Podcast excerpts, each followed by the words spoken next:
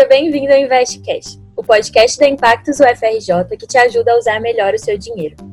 Eu sou a Lívia, faço jornalismo e atualmente sou gestora de marketing na Impactos. Eu sou a Camila, eu também faço jornalismo e hoje eu sou analista de marketing na Liga. Eu sou Vinícius, eu faço economia e eu sou também analista de marketing na Impactos.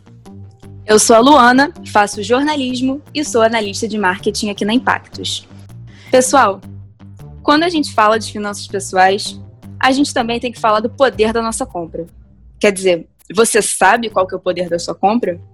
Porque ele pode ser muito forte, muito mais do que você imagina, capaz de causar um impacto em grandes empresas e milhares de pessoas. Você sabe para quem você está dando seu dinheiro? Para onde que ele vai?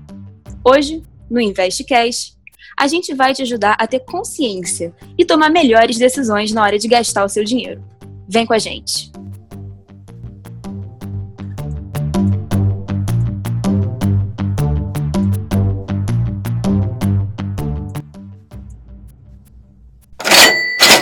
Falando do Pink Money, isso é uma, é uma, verdade que não é só do Brasil, gente. É tipo, a gente vê isso nitidamente em, em várias vertentes da indústria da música. Eu falo sempre para as pessoas, mana, se liga no artista que você tá ouvindo, você tá dando play nessa plataforma aí onde você está comprando, onde você está indo no show, para onde você está gastando seu dinheiro. Será que esse artista ele está interessado na sua vivência? Será que ele está interessado no que você passa? Provavelmente a discussão mais emblemática quando falamos do consumo consciente e poder de compra é o debate em torno do Pink Money. Pink Money é o termo designado para definir o poder de compra da comunidade LGBT, que não é pouco. Então muitos artistas e empresas acabam surfando nessa onda para vender os seus produtos e aumentar a sua popularidade, sem ao menos tomarem medidas em prol da causa LGBT, ou seja, fazendo uma propaganda falsa. Isso se chama pinkwashing. Mas calma, gente. Tem alguns outros exemplos de empresas que apoiam a causa LGBT e são consistentes no apoio à comunidade. Uma campanha muito interessante foi a da Skol, que organizou uma ação em 2018 e convidou mais quatro marcas. E aí, na campanha, Cada marca convidada doou uma letra de seu nome para formar o LGBTQ. A Skol doou o L, o Burger King doou o G, a Lactabis doou o B, a Trident doou o T e a Quem Disse Berenice doou o Q. Aí, em junho, no mês do orgulho LGBTQ, as empresas retiraram as letras emprestadas tanto nas redes quanto nos grandes jornais. Mas teve uma ação além de toda essa brincadeira. As empresas também fizeram doações para ONGs que prestavam apoio a toda a comunidade LGBT. Essa questão é muito importante também. Além de brincadeiras e produtos que exaltem o orgulho LGBT, tem que ter uma ação que de fato faça bem para a comunidade, senão é apenas mais um caso de pinkwashing. Super concordo, Lívia. Muito maneiro. Queria só lembrar que além dessas manifestações pela comunidade LGBTQ, a quem disse Berenice também é vegana e faz seus produtos sem crueldade animal. Estão arrasando, né? Exatamente, estão arrasando muito. Outra marca que me chamou a atenção positivamente foi a Netflix. Eles estão sempre presentes nas redes sociais respondendo comentários preconceituosos nas suas postagens. Teve uma publicação no Facebook sobre o documentário Laertes, que eu inclusive indico muito para quem está ouvindo a gente. É muito bom. O documentário é sobre a cartunista Laerte Coutinho, que é uma mulher trans. E aí, em um dos comentários dessa publicação do Netflix, alguém escreveu o seguinte: Respeito a opção de cada um, mas que é uma triste sociedade, isso é. Opinião não se discute. Aí a empresa respondeu com o seguinte, abre aspas, opinião é você preferir estrogonofe de carne ou frango. Não deixar que alguém busque sua própria identidade não é opinião, é opressão. Fecha aspas. Poxa, é esse tipo de atitude que a gente está esperando empresas que são consistentes com o seu posicionamento, que são coerentes com o que elas dizem defender. Com essas empresas, com essas marcas, aí sim que é válido você priorizar e gastar o seu pink money. Verdade, Lu. Mas tem outro ponto que é muito importante nessa questão do poder da compra e que até está sendo bem discutido, mas devia ser mais, que é o greenwashing. Para falar no português literal, seria como uma lavagem verde. Ou seja, é uma empresa que não é ecológica, mas se posiciona assim, com as propagandas, com as peças de publicidade e essas coisas. Na verdade, não são nem só as empresas que podem fazer esse greenwashing, mas os governos, políticos e ONGs também. Segundo a agência canadense Terra Choice, o greenwashing pode ser feito de vários jeitos, como campanhas publicitárias sem provas ou vagas demais, aquela clássica que a gente vê na TV. Ah, a empresa X ajuda o meio ambiente, mas não diz como, não diz quando, não diz em, em que, de que jeito. E fazem isso por vários motivos, como se conectar com a audiência mais jovem, consciente ou melhorar sua imagem, mas na real não ajudam em nada e às vezes até tem um impacto negativo na causa ambiental. Nossa, Cami, você estava falando agora e eu logo lembrei do caso da Apple. O que aconteceu foi o seguinte: recentemente, a Apple parou de disponibilizar o carregador e o fone de ouvido do novo iPhone na mesma compra, com o suposto intuito de ser mais ecológica e de gastar menos recursos.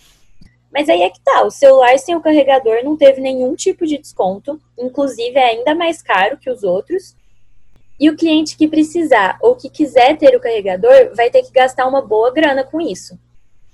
E aí que muita gente ficou na dúvida se a Apple estava querendo mesmo ajudar o meio ambiente ou só ganhar mais dinheiro com essa desculpa, ou seja, greenwashing.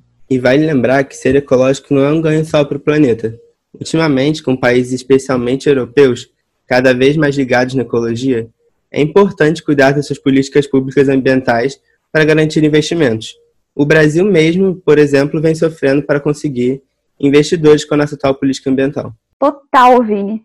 E para solucionar isso, no mercado financeiro surgiu uma nova forma de analisar as empresas e os investimentos, que é o ESG, ou em português, ESG. Esse novo padrão é basicamente analisar como é a liderança da empresa, ficando de olho na corrupção e na ética, quais políticas sociais e trabalhistas ela tem e como ela lida com questões ambientais. E segundo o nosso convidado Fábio Perovitch, do Impactos em Casa, esse critério só tem a crescer cada vez mais no mercado, em especial com a pandemia e a importância que a ciência tomou nesse momento. Além disso, como a própria Camila falou mais atrás, os consumidores de hoje em dia mudaram muito para o que era, sei lá, há 10 anos atrás. Hoje, os jovens, especialmente, estão muito mais ligados em questões ambientais, virando veganos e vegetarianos, e prestando cada vez mais atenção no que consomem. Por exemplo, um vegano não vai comprar de uma loja de cosméticos que testem animais. Ou um jovem ecológico dificilmente vai gastar seu dinheiro em uma empresa que destrua rios ou gaste muita água. Assim, se tornar ambiental pode ser uma forma de atrair mais clientes e garantir a permanência da sua marca no futuro. E para completar também, o direito ambiental vem crescendo muito no mundo todo, então, prejudicar o meio ambiente pode ser um problemão jurídico para as empresas daqui para frente. E várias medidas estão sendo tomadas que você, como consumidor, pode ficar atento a comprar. E você, dono de empresa, tem que dar uma olhada para não cometer um greenwashing e ajudar a causa ambiental. Mas relaxem que mais para frente a Lívia vai entrar mais em detalhes nesse assunto. Enfim, uma delas é, em português, a ambição de business por 1,5 graus Celsius que é uma série de tarefas criadas pela ONU que empresas têm que seguir para garantir que a temperatura do planeta não aumente descontroladamente. Essas tarefas envolvem, por exemplo, a diminuição ou neutralização das emissões de carbono até 2050. Tem também a Net Zero 2030, que busca alcançar uma economia de zero carbono 20 anos antes do previsto. Assim como o da ONU, esse projeto é uma série de atitudes que empresas têm que tomar para reduzir suas emissões, trabalhando internamente com os clientes e nas políticas públicas também.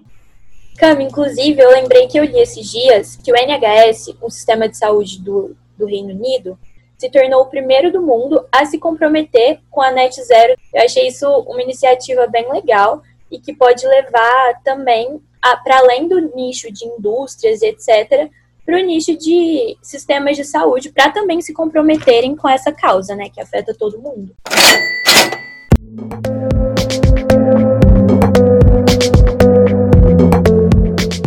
Tudo isso que a gente falou, vocês podem estar se perguntando por que uma marca ou empresa arriscaria ser pega numa mentira dessas, acabar com a sua credibilidade falando que luta por uma causa que ela não luta. Faz sentido isso? Pessoal, o que vocês acham? Cara, pra mim não faz sentido. E que no mínimo é incoerente, é bem óbvio. Mas como a gente estava falando agora mesmo, a questão aqui, assim, nos últimos anos, as pessoas vêm se conscientizando e criando maior responsabilidade social e ambiental. E isso acaba se refletindo em todos os hábitos, inclusive e até principalmente no de consumo, né? Com certeza. E com tantas opções de produtos que a internet nos possibilita, Você pode simplesmente trocar uma marca irresponsável ecológica e socialmente por uma que luta por essas causas. E percebem que essa facilidade acaba deixando as marcas bem mais vulneráveis nessa questão? Então é vantajoso para elas poder vender para esse número cada vez maior de consumidores que cobram por sustentabilidade e responsabilidade social. E esse tipo de consumo tem até um nome específico, se chama consumo ideológico. E esses clientes buscam uma mudança efetiva como resultado da compra, o que vai bem além de um discurso. É ter responsabilidade de verdade, sabe? Por isso é importante que a gente tenha certeza de que essas empresas não estão enganando a gente antes de dar o nosso dinheiro para elas. Então eu vou falar para vocês algumas maneiras, umas simples, outras mais trabalhosas, de como fazer esse fact-checking, digamos assim. Uma forma simples de começar é ver se, por exemplo, os produtos voltados à comunidade LGBT, produtos que se dizem nature friendly ou sustentáveis, realmente resultam em algum apoio real à causa. Esse apoio pode ser tanto com os lucros do produto ou na cultura da empresa. Então, quando vemos esse tipo de propaganda que claramente apela para uma dessas causas, é bom checar isso melhor. Se o dinheiro da compra for repassado para ONGs, instituições ou doados, com certeza a empresa vai deixar isso explícito. Então, simplesmente dando uma pesquisada no site da marca, na aba daquela promoção, dá para encontrar o destino final desse dinheiro e descobrir se alguma boa ação está sendo feita com ele. Ah, que nem a Apple, né? Eles têm aquela linha de produtos vermelhos, que é uma parceria com a Red, e aí 100% do valor gerado com a venda desses produtos são revertidos para financiar programas de combate à AIDS na África, que eu achei incrível. E isso é bem claro no site deles, lá eles explicam tudo certinho. Inclusive, em 2020, o dinheiro da linha Red Product vai ser repassado para a iniciativa de combate à Covid-19 do Fundo Global. Bem lembrado, Vini. Eu, inclusive, adoro essa iniciativa. Tudo meu da Apple é vermelho. Bom, já outra maneira de fazer a diferença em certas causas, como eu tinha falado, é adotar a cultura no dia a dia da empresa. No caso de responsabilidade social, seja antirracismo ou LGBT friendly, uma boa iniciativa como consumidor é ver o corpo de funcionários desse lugar. Você pode achar isso pelo LinkedIn, por exemplo, ou fazendo uma pesquisa no Google para encontrar algumas respostas como: essas pessoas estão lá? Quantas têm? Quais cargos elas ocupam? O que elas dizem sobre a empresa? Porque não faz sentido a empresa colocar arco-íris nos produtos e nas redes sociais, mas não contratar profissionais LGBT. Ou pior, discriminar eles no cotidiano. Um outro ponto, quando estamos falando de produtos específicos voltados para uma comunidade, é ver, por exemplo, quem está por trás desses itens. O design foi feito por uma pessoa pertencente a essa comunidade? Porque se não foi, já pode ser considerado mais um caso de washing. Fazendo uma pesquisa no site, nas redes sociais da marca, você encontra essas respostas. Quando a empresa tem atitudes reais, ela te mostra. Se ela não está te contando, sinto muito, mas provavelmente ela também não está fazendo. Nesse tipo de busca, você encontra uma outra questão bem importante também, que é se a marca luta pelas causas sociais o ano todo ou só em datas comemorativas. Não dá para ser antirracista só durante a onda do Black Lives Matter, nem LGBT friendly só durante o Pride Month. Tem que ficar de olho. Um caso que tem bastante a ver com o que você está falando é da Riachuelo. Não sei se vocês já ouviram falar. Ela já ganhou muita visibilidade em uma época, principalmente entre a comunidade LGBT, por ser uma das empresas que mais contratava pessoas trans no Brasil e que tinha as melhores políticas de convivência dentro da empresa, com direito a usar nomes sociais nos crachás e tudo mais. Só que em 2018, o presidente da marca, Flávio Rocha, se lançou pré-candidato à presidência do Brasil e tinha posição contrária ao casamento gay, por exemplo. Ele não levou a candidatura adiante, mas demonstrou apoio a candidatos e bancadas que também, fundamentadas na religião, se diziam contra pautas da causa LGBT. Aí entra de novo no questionamento. Será que todo esse esforço para a inserção de pessoas trans na empresa não era somente para ter uma boa impressão entre o público LGBT e assim fazer com que a comunidade gastasse seu dinheiro nos produtos da rede? Ou seja, querendo o nosso pink money? Eu fico abismado como algumas empresas podem querer tirar vantagem em cima de algumas causas que elas nem sequer apoiam no dia a dia. Pois é, esse caso já traz mais uma forma de descobrir se as ideologias da marca são só de fachada ou não que é acompanhar as notícias, entrevistas e relatos sobre a empresa. Claro que a gente não vai ficar fazendo essa pesquisa aprofundada toda vez que a gente for comprar, sei lá, um shampoo na farmácia, né? Mas se a gente encontrar uma marca que parece ser afinidade com os nossos ideais e que pode entrar no nosso dia a dia, vale a pena checar se ela realmente luta pelo que diz lutar. Até porque ninguém quer ficar dando dinheiro para uma farsa. Com certeza, Cami, é exatamente isso. E falando sobre sustentabilidade, fica até um pouco mais complexo de checar.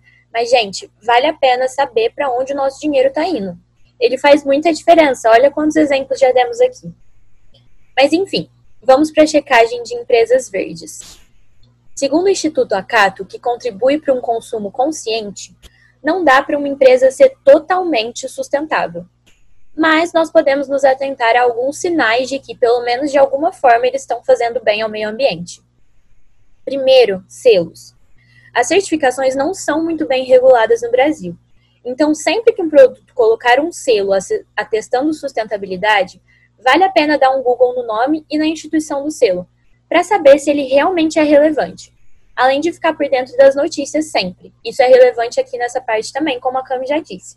É igual quem coloca aquele clássico não contém CFC no desodorante. Ok, isso é muito bom para a camada de ozônio, mas faz tempo que o CFC é proibido de ser comercializado. Então nenhum fabricante usa mais. Isso deixa a informação totalmente relevante. Tenta mostrar que a marca é a própria mãe natureza, quando isso na verdade não é bem real, né? Perfeito. Isso é algo para se ficar atento também, o quanto aquela informação é relevante. Aliás, quanto mais específica a empresa for sobre o benefício que ela tem para a natureza, melhor. Tipo, quando ela diz: não testamos em animais, ou nossas matérias-primas são recicladas, ou que elas são de comércios locais, o que economiza combustível, por exemplo, esses são dados específicos. Agora, se as informações forem muito geralzonas, já pode desconfiar que tem alguma coisa errada. Por último, o Greenpeace tem algumas listas que ranqueiam marcas de acordo com a sustentabilidade delas, em vários critérios.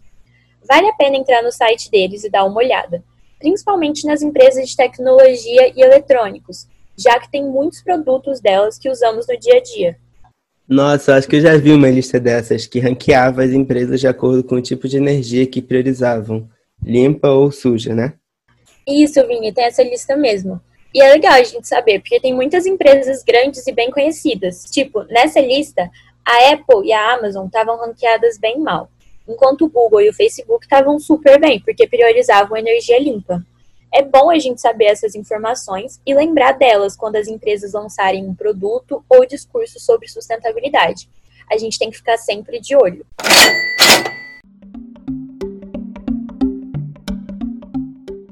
Agora, se você está do outro lado da moeda, se você é uma marca que quer construir uma boa relação com seu público, você tem que prestar atenção ao seu posicionamento de marca. Primeiro, você precisa construir um posicionamento coerente.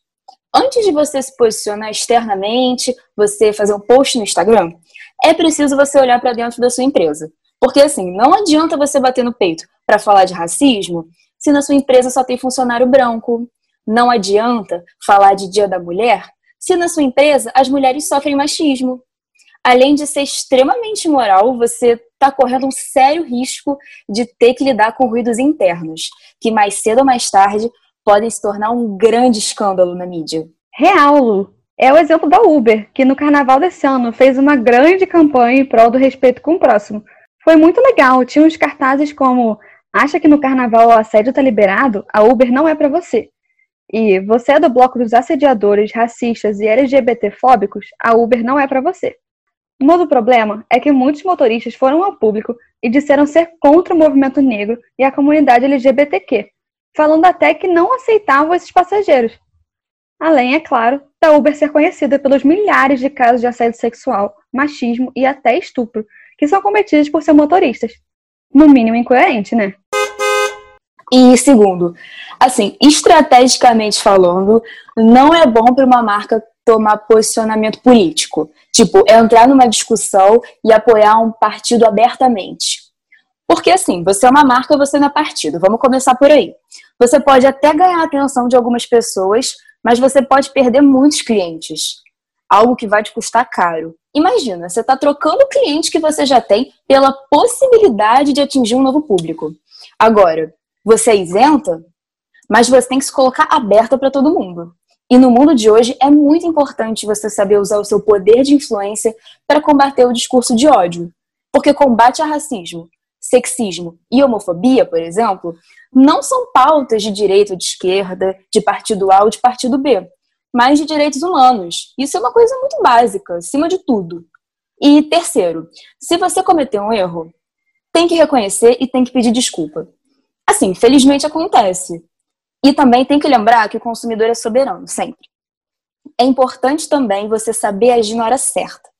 Um exemplo muito marcante de gestão de crise de imagem, no qual a marca errou, mas teve uma boa atitude em seguida, foi quando, durante a época de protestos em prol do movimento antirracista, logo depois da morte do George Floyd, vocês devem lembrar, foi um assunto muito comentado esse ano. A Globo News montou uma bancada composta somente por jornalistas brancos para debater o assunto.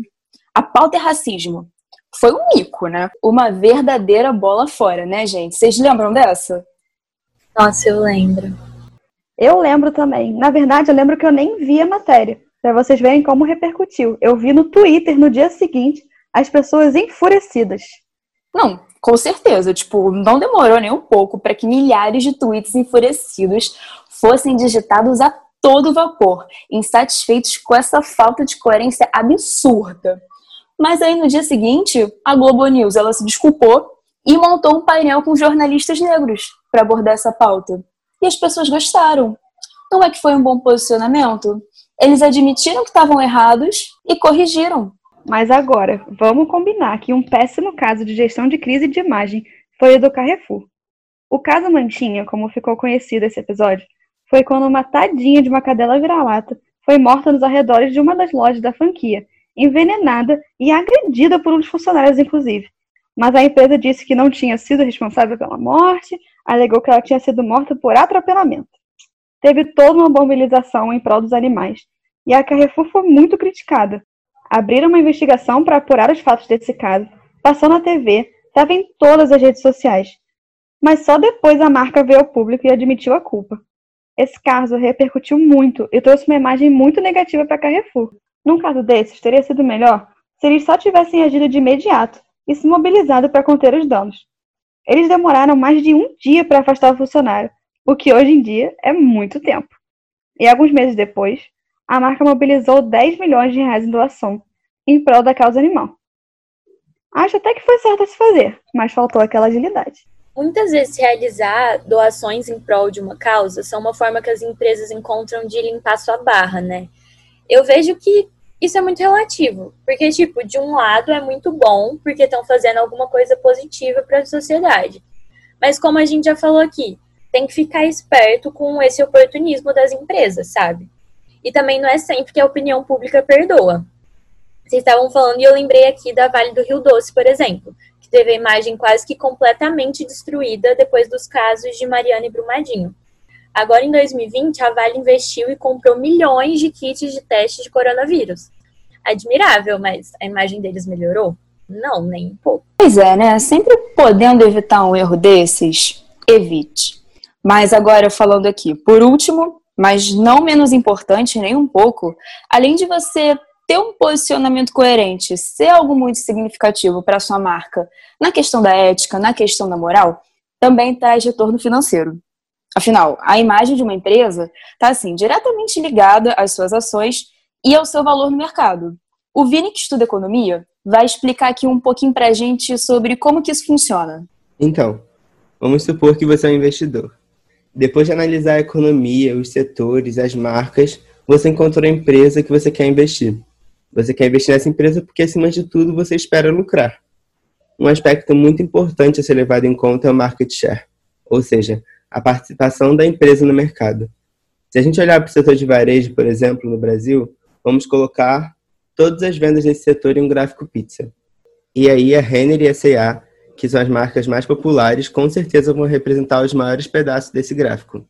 E, por exemplo, se o investidor vê o posicionamento absurdo do dono de alguma empresa e acha que isso vai fazer que a marca perca muitos clientes, ele vai tentar vender imediatamente essa ação, antes que ela desvalorize.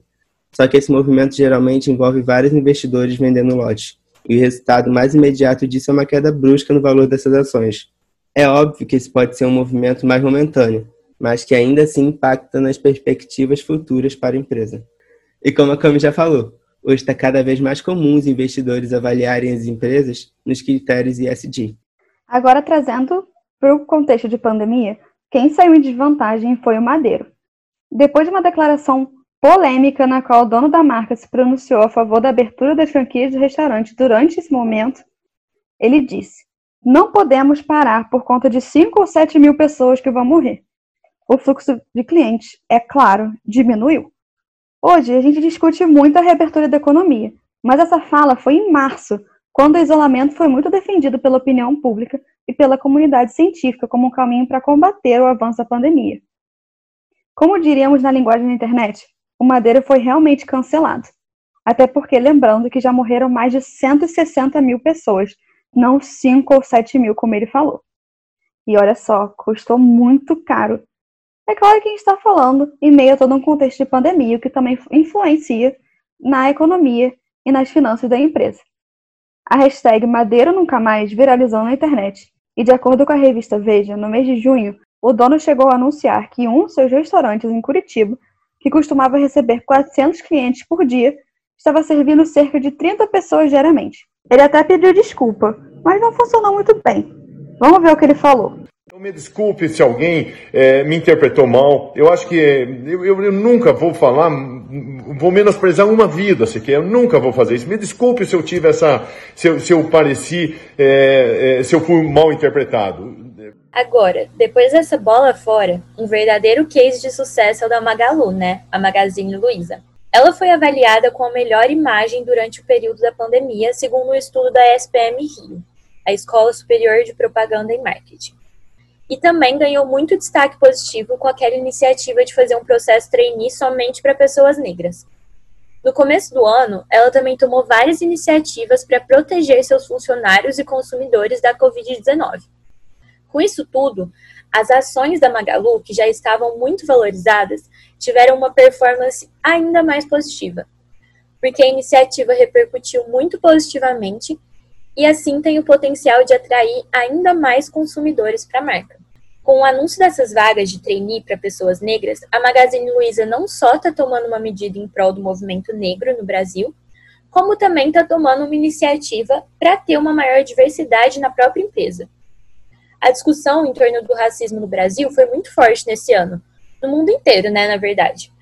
E a Magalu conseguiu usar o seu poder de influência para ter um posicionamento de marca coerente e que realmente fizesse alguma diferença. Não foi oportunismo, ou pelo menos não parece. Inclusive, uma coisa que eu achei bem legal é que o programa de trainee é feito justamente para preparar as pessoas para ocupar cargos de liderança que é uma coisa muito importante. Então, ela não está basicamente contratando pessoas negras para fazer bons números. E eu achei muito interessante que a Luísa Helena Trajano, a famosa Luísa por trás de tudo isso, foi muito honesta em uma entrevista que ela deu para o programa Roda Viva. E admitiu que até pouco tempo ela não sabia muito sobre a questão racial no Brasil. E se colocou de uma forma super humilde frente a esse assunto, como uma pessoa disposta a aprender e que reconhece que não está no seu lugar de fala, para mim, isso é muito mais coerente e dá muito mais vontade de apoiar e acompanhar essa empresa. Consumir seus produtos, seguindo seu Instagram, é aquilo. Se não me vejo, não compro. Nós temos que entender mais o que é racismo estrutural. O dia que eu entendi, eu até chorei, porque eu sempre achei que eu não era racista. O dia que eu entendi o racismo estrutural, nós temos que educar o que é o racismo estrutural. E a nossa, eu brinco assim que o nosso, que agora o nosso tem que ser perfeito.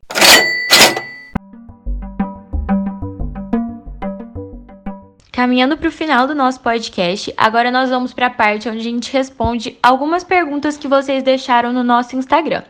A primeira pergunta foi feita pela nossa analista macro, Bianca Dominique. Oi pessoal, meu nome é Bianca. Eu queria saber como que a gente poderia incluir mais pessoas da comunidade LGBT e da comunidade negra nas empresas, sem que isso fique parecendo um washing. Ótima pergunta, Bianca. Isso é uma coisa que a gente está lutando muito aqui na própria Impactos também para melhorar. E eu acho que, assim, como todas as estratégias que, que preveem uma grande mudança interna, tem que ter muita estratégia envolvida, assim, não dá para você chegar do dia para a noite e falar, vamos diversificar nossa empresa. Não é assim que funciona, tem que se reunir com o seu RH, com a liderança da sua empresa e conversar francamente, olha, é importante diversificar por isso, isso, isso, o mundo está mudando, Uma vez transparente, agora está na hora de fazer as ações, que podem incluir bolsas, cotas ou até um processo seletivo exclusivo para minorias, como a própria Magazine Luiza fez, um processo seletivo de trainees só para negros. Mas é claro que também, tão importante quanto isso, é garantir que a sua empresa vai ser um ambiente saudável e seguro para essas pessoas. Se você sabe que você tem um funcionário que é problemático, que é preconceituoso, que não vai tratar bem esse tipo de funcionário, não vale a pena você colocar a pessoa nessa posição. Tem que demitir esse funcionário e aí sim começar o trabalho. Boa, Cami. E eu lembrei aqui que bastante pessoas que adotam esse tipo de atitude na empresa de diversidade falam que existem essas pessoas no mercado, mas você tem que procurar e tem que fazer um esforço para dar essa oportunidade para as pessoas. Então, é um exemplo impecável da Magalu, igual você falou, igual a gente falou no podcast, que além de dar essa oportunidade, esse espaço, ela ofereceu um treinamento, né?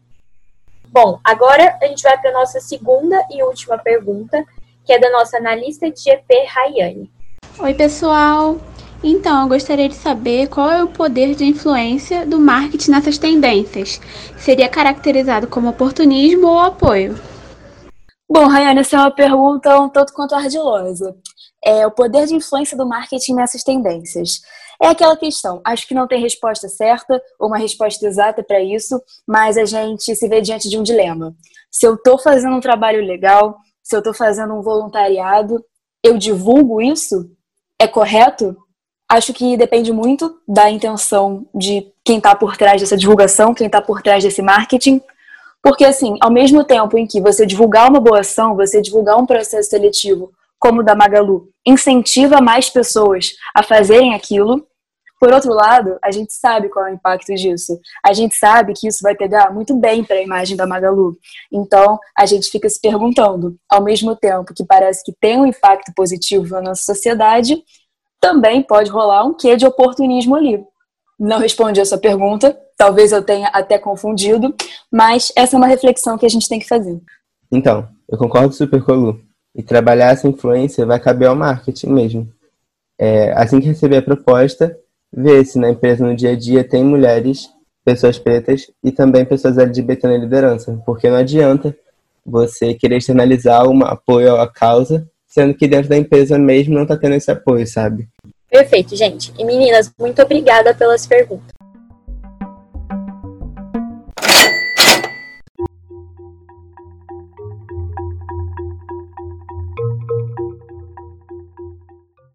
Então, só para recapitular, o Pink Money e o Green Money são basicamente a mesma coisa. É uma empresa tentando se passar pelo que ela não é. A diferença é que o Pink Money é a empresa tentando se passar por apoiadora do movimento LGBT, e o Green Money é a empresa tentando parecer mais ecológica do que ela é de verdade. E é importante ser contra essas coisas, porque além de serem uma verdadeira mentira, né, e prejudicar a própria empresa, diminuindo a sua credibilidade e a possibilidade de investimentos, é muito bom saber que seu dinheiro vai para um lugar que apoia as suas mesmas causas. Para saber onde gastar, tem que ficar atento nos selos, nas listas de instituições importantes no posicionamento dos líderes e em como os funcionários se sentem naquela empresa. Agora, você já sabe que seu dinheiro pode causar uma mudança e como avaliar melhor os seus gastos. Até o próximo Investcast. Impactos UFRJ descomplicando as finanças do seu cotidiano, porque aqui o seu dinheiro é um assunto de impacto. Esse episódio contou com trechos do portal UOL e do programa Roda Viva. Agradecimentos à equipe de produção: Camila Santana, Luana Reis e Vinícius Alves. Esse podcast contou com vozes de Camila Santana, Lívia Bardasca, Luana Reis e Vinícius Alves. Por último, muito obrigada a todos os nossos seguidores que nos enviaram perguntas. Nos siga nas nossas redes sociais, Impactos UFRJ no Facebook e no LinkedIn, arroba Impactos UFRJ no Instagram e veja também nosso site, impactosufrj.com.br.